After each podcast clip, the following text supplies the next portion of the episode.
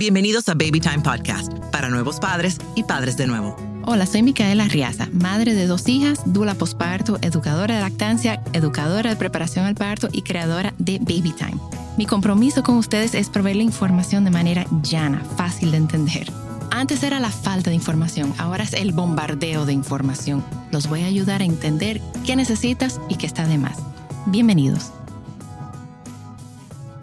Bienvenidos a otro episodio de Baby Time Podcast. Hoy me acompaña la psicóloga, terapeuta de familia y pareja y dula, Alicia Núñez, de la página de Instagram Espacio Emocional. Lo voy a colocar aquí abajo para que la puedan seguir.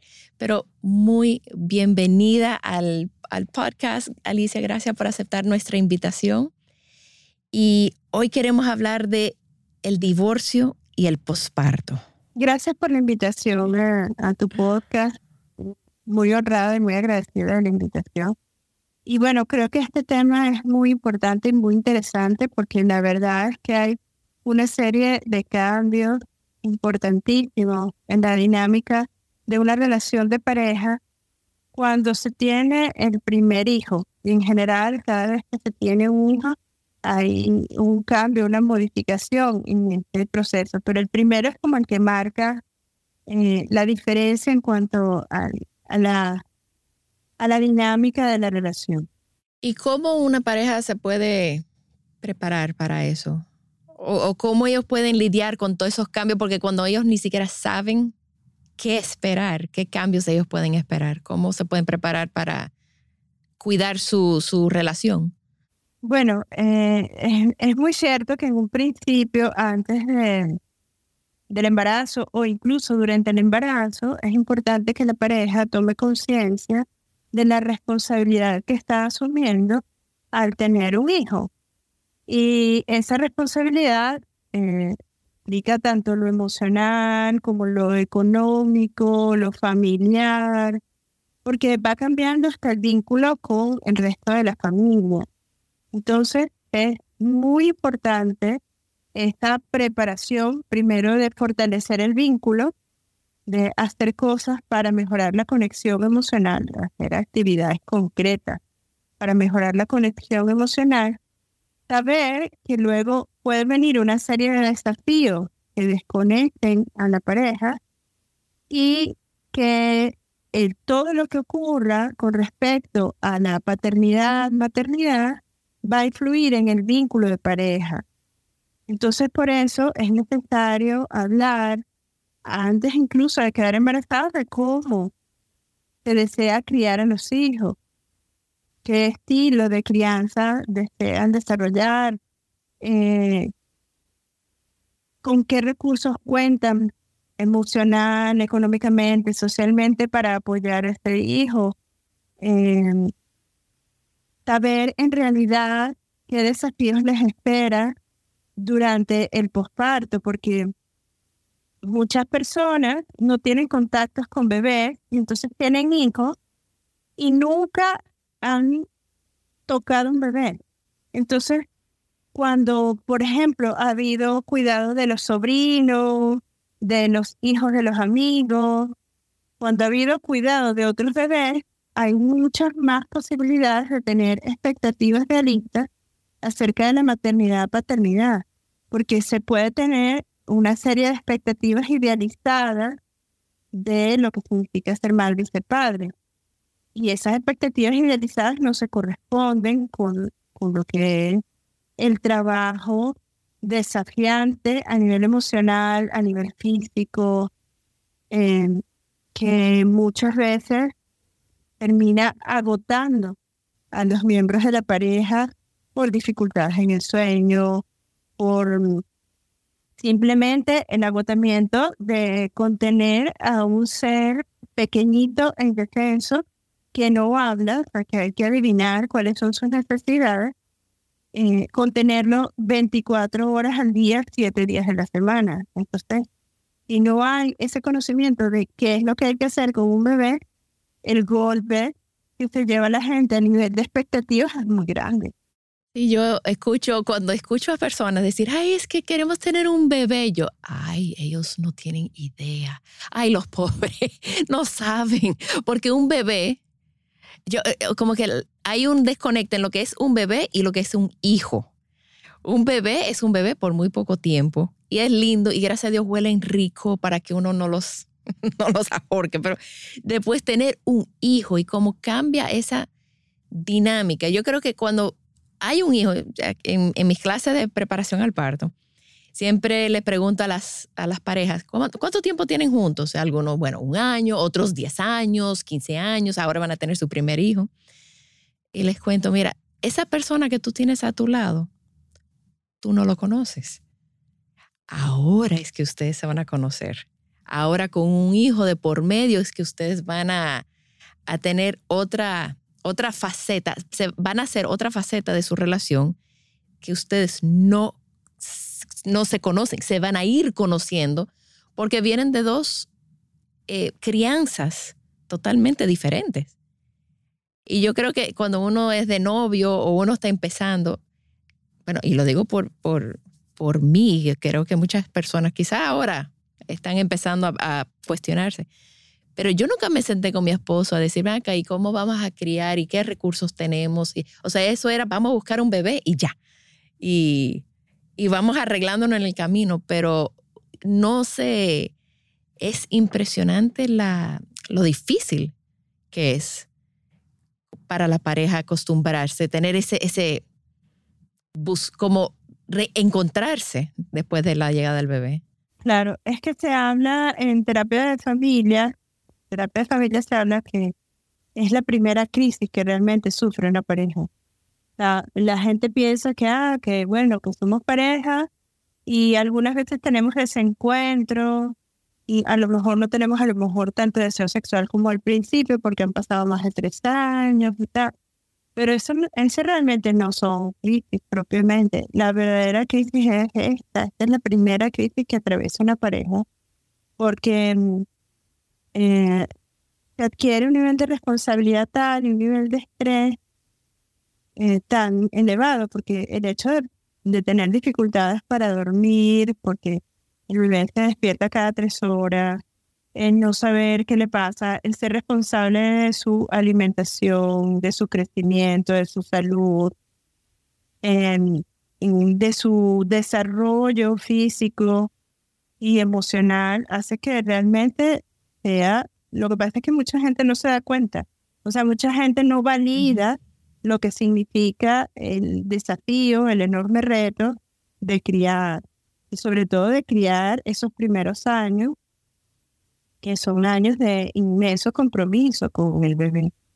Entonces, eh, bueno, en un principio todo lo que es la adaptación del, del bebé al mundo, que implica hasta la adaptación a la luz, al aire, a la alimentación, porque el bebé no se alimentaba este, teniendo que succionar de la manera que tiene que succionar este, afuera del útero. El bebé no, no respiraba como respira fuera del útero. El bebé no veía la luz como la ve fuera del útero. Entonces el bebé pasa por todo un periodo de adaptación y los padres también. los padres están completamente eh, novatos, completamente eh, vírgenes, vamos a decirlo así, en cuanto a que no saben qué hacer. Y, y bueno, como te digo, si han tenido la posibilidad de tener sobrinos, de tener hijos de amigos, bebecitos que cuidar o que ver cómo se crían de una manera cercana, pues claro, o sea, eso les hace mucho más fácil el proceso.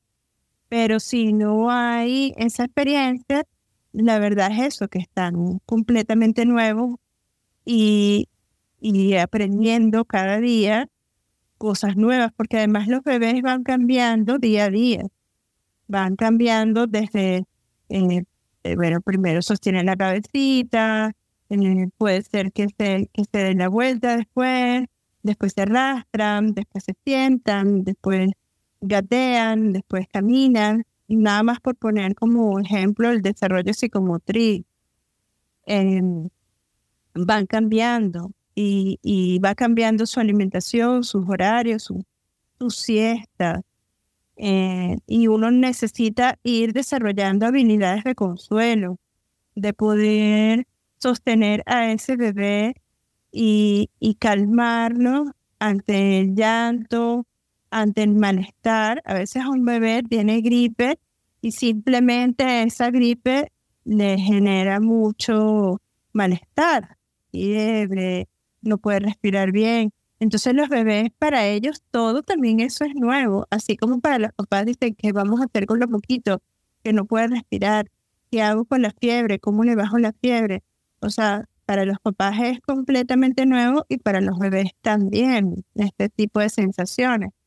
Entonces, eh, la relación de ser pareja se empieza a centrar en otro ser que necesita de nuestra asistencia porque es completamente dependiente y eso hace que el romanticismo y la pasión y el estar todo el tiempo juntos pasen a estar juntos en ciertas horas eh, con ciertas tensiones, porque puede ser que él trabaje, que ella se quede con el bebé esas primeras semanas. Hay veces que se quedan más, más, más tiempo, otras no, otras los bebés tienen que ir a guardería por cuestiones de trabajo de la mamá.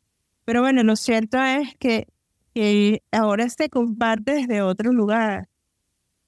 Y abrir esos espacios para estar en pareja y para reconectarse después del nacimiento de un bebé eh, a veces puede ser una labor titánica si no hay apoyo hacia la mamá.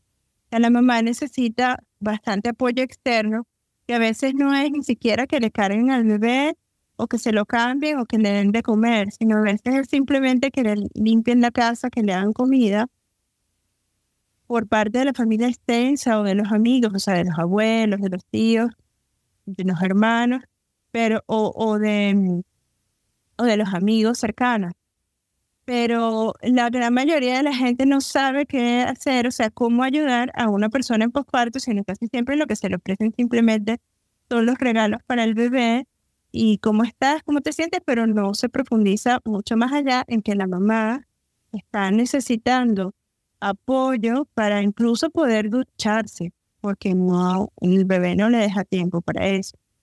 Entonces, eh, esa este estrés, esas tensiones, producto de esta nueva responsabilidad tan novedosa y tan cambiante, hace que eh, las madres muchas veces incluso caen en depresión postparto porque no se pueden permitir sentirse agotadas y decir no quiero estar con mi bebé porque no puedo más.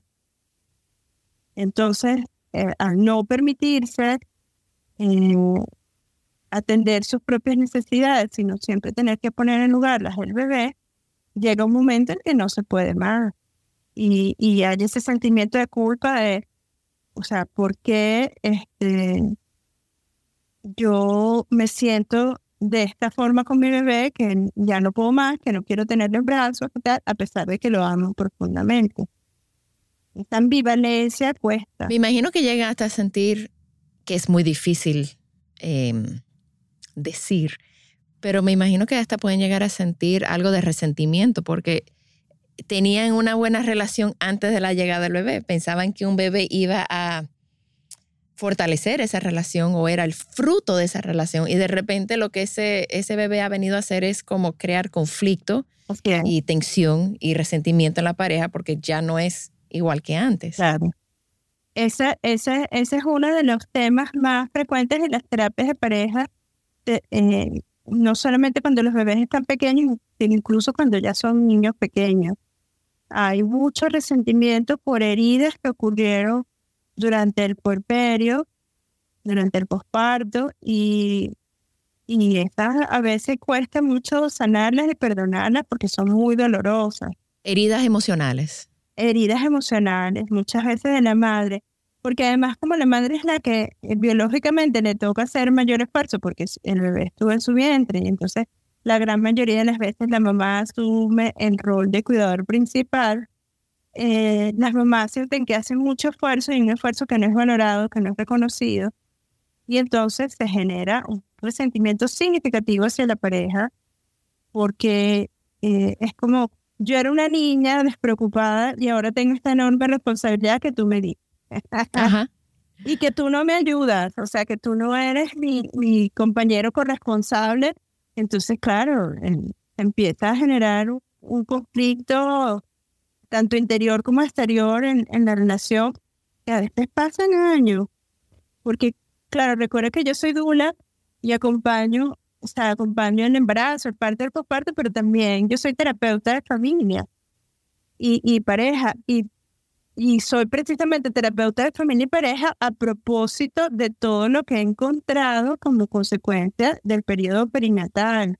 He entendido que realmente muchas parejas eh, tienen quiebres muy importantes como consecuencia del nacimiento del primer hijo y de esa primera crisis, crisis del primer hijo, que a veces se vuelve irreparable para algunas parejas además de otros temas, ¿no? Entonces me imagino que no han reparado esas, esas heridas de esa primera, de ese primer hijo y llega el segundo. Entonces ah, es eh, uno encima del otro, encima del otro, hasta que... Un, un, postparto encima de otro postparto, y entonces eh, aumenta aún más el estrés, aumenta eh, aún más la carga emocional, física, económica, y, y, bueno, eso muchas veces desencadena en la ruptura de una relación, lamentablemente. Si no ha habido diálogo, si no ha habido eh, una, una apertura de corazón real de que, mira, yo lamento mucho esto que nos ha pasado, lo hicimos como pudimos, necesitamos aceptar las limitaciones que cada uno ha tenido en el proceso de ser papá, necesitamos aceptar que las cosas no fueron como queríamos, sino como se pudo. O sea, es, un proceso para la pareja trascender esta primera crisis. Y como te digo, algunas veces no se trasciende, sino como tú muy bien dijiste, se suma la crisis del primer hijo con la llegada del segundo y los padres no tienen muchas veces recursos para resolver este problema al menos que busquen información. Por eso es tan importante este podcast y todas las publicaciones que podamos hacer acerca de este tema, porque estamos haciendo prevención En, en, la familia. Y no quiere decir que es que la familia, la buena familia tiene que, tiene que permanecer junta, no.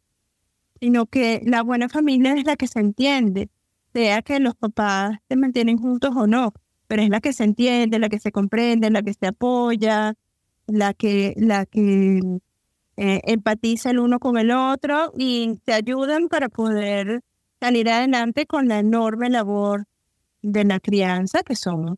Sí, podemos hablar de esos primeros años, los primeros tres años son más intensos, pero lo que viene es todavía mucho más largo, que si la primaria, la secundaria. La adolescencia. La adolescencia, eh, ¿no? Y por lo menos son unos, 20 años de compromiso con, con el ser para, para dejarlo formado, por lo menos unos 20 años. Entonces, eh, es una carrera de largo aliento, a decir verdad. No es una de... Es un maratón. Es un ultra Exacto, un maratón, no son 100 metros planos. sí, es un ultra maratón de... Sí, porque cuando dicen, no, es que yo voy a tener un... que queremos tener un bebé, yo... Es que no es un bebé, es un hijo. Y eso es... Eso dura mucho. para siempre y siempre y siempre y siempre. Mira, sí, sí. Alicia, y bueno, este podcast lo escuchan muchas madres embarazadas, eh, primerizas que me dicen, mira, el podcast me ayudó muchísimo durante mi embarazo si ellas se encuentran, si hay una madre escuchando este episodio y está embarazada, ¿qué recomiendas o qué podría hacer ella preventivo con su pareja para prepararse? Porque es prepararse para lo desconocido. O sea, ellos, no saben a lo que... Por más que se le dice, hasta que no lo vivan, no, no, saben. Pero cómo ellas podrían... Cómo, esa pareja puede prevenir esas heridas? lo primero es mejorar la conexión emocional a través, por ejemplo, de los cinco lenguajes del amor, que es un amor. Eh, esa es una manera de descubrir de qué manera el otro puede sentirme amor, porque no se trata simplemente de una relación sexual, sino una relación afectiva que ser nutrida a través de gestos cotidianos de amor.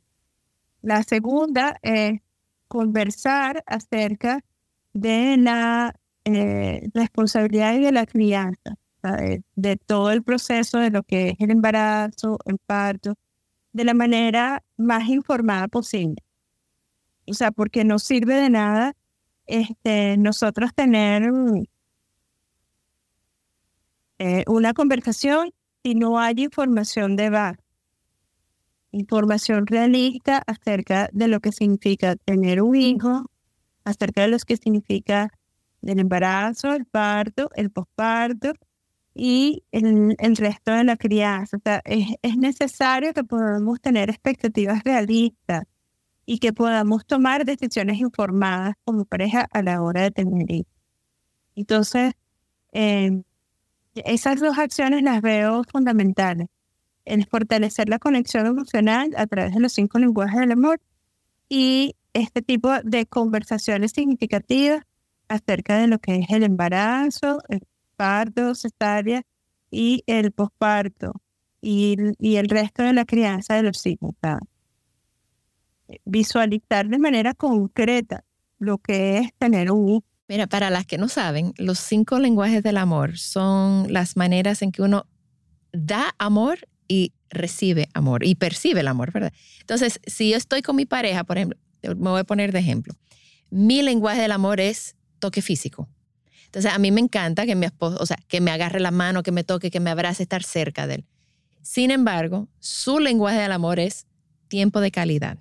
Entonces, para él, yo no lo tengo que estar abrazando y tocando, no, él necesita, él, para él sentir que yo le estoy dando amor, necesita que yo lo acompañe a ver una serie, que esté con él, que lo acompañe a comer.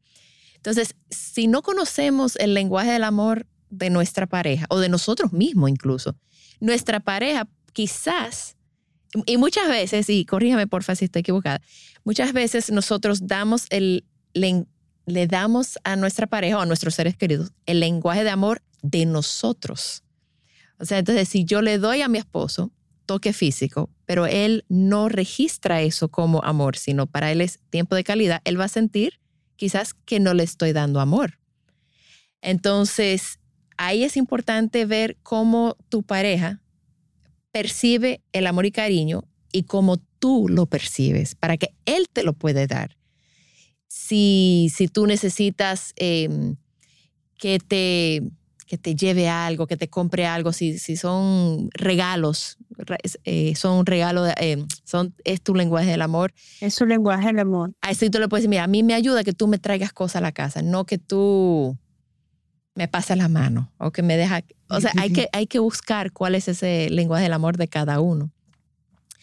Y para ir ya cerrando, Alicia, si una persona ya está parida o, se encuentra en crisis, em, ¿qué, recomendación tú le das? Ajá.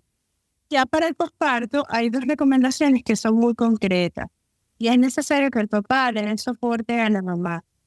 Más allá de cualquier otro tema, eh, digamos, práctico, logístico, de cambiar pañales o de arrullar. Se trata de darle soporte emocional. ¿Cómo estás? ¿Cómo te sientes? ¿Qué puedo hacer por ti? Estas dos preguntas son fundamentales para que el padre apoye a la mamá en el proceso de posparto. Y si la crisis excede esta recomendación, buscar ayuda, porque a veces eh, por mucha, mucha buena intención que se tenga preguntando cómo te sientes, cómo te ha habido eh, heridas significativas, tanto en la infancia de ambos padres en el proceso del embarazo, el parto, porque a veces hay partos que son traumáticos. Em, y el posparto también ha sido difícil desde un inicio, esa adaptación. Y, hay una crisis en la relación, hay que buscar ayuda. O sea, ahorita hay muchísima información acerca de pareja, cosas que antes no había en las redes sociales, algunas mejores, otras no tan buenas. Este, pero hay que buscar información, porque existen muchos recursos, muchas herramientas y también hay muchos profesionales trabajando estos temas. Muchos psicólogos, psicoterapeutas, terapeutas de familia, terapeutas de, pareja trabajando estos temas eh, intensamente y es importante que puedan confiar en bueno, ponerse en, en unas manos, vamos a decir así, lo suficientemente sabias y expertas para que entonces puedan recuperarse. Entender que la vida, en la vida hay problemas y es natural que exista. Ahora está cómo es nuestra actitud para resolver esos problemas. Que cómo, cómo toleramos las dificultades del día a día, porque todos los días siempre hay algún nuevo desafío, algún nuevo reto. Entonces, a, veces hay que buscar ayuda porque no sabemos qué hacer. Otras veces, ser lo suficientemente fuerte, tener las fortalezas como para eh, confiar en las propias, en los propios recursos, en las propias herramientas para enfrentar las dificultades. Bueno, pues muchísimas gracias Alicia por acompañarme, por aceptar la invitación al podcast. Em, la pueden seguir en Espacio Emocional, que voy a dar, bueno, debajo del, en la descripción del podcast, ahí van a estar tus redes. Y, y nada, muchísimas gracias. gracias a ti por la invitación. Muy honrada de compartir contigo. Y bueno, siempre a la orden ante lo que necesites. Aquí estoy. Bueno, igual, aquí te pongo el podcast a la orden también para cualquier otro tema que quieras, que quieras hablar. Muchas gracias. Gracias a ti.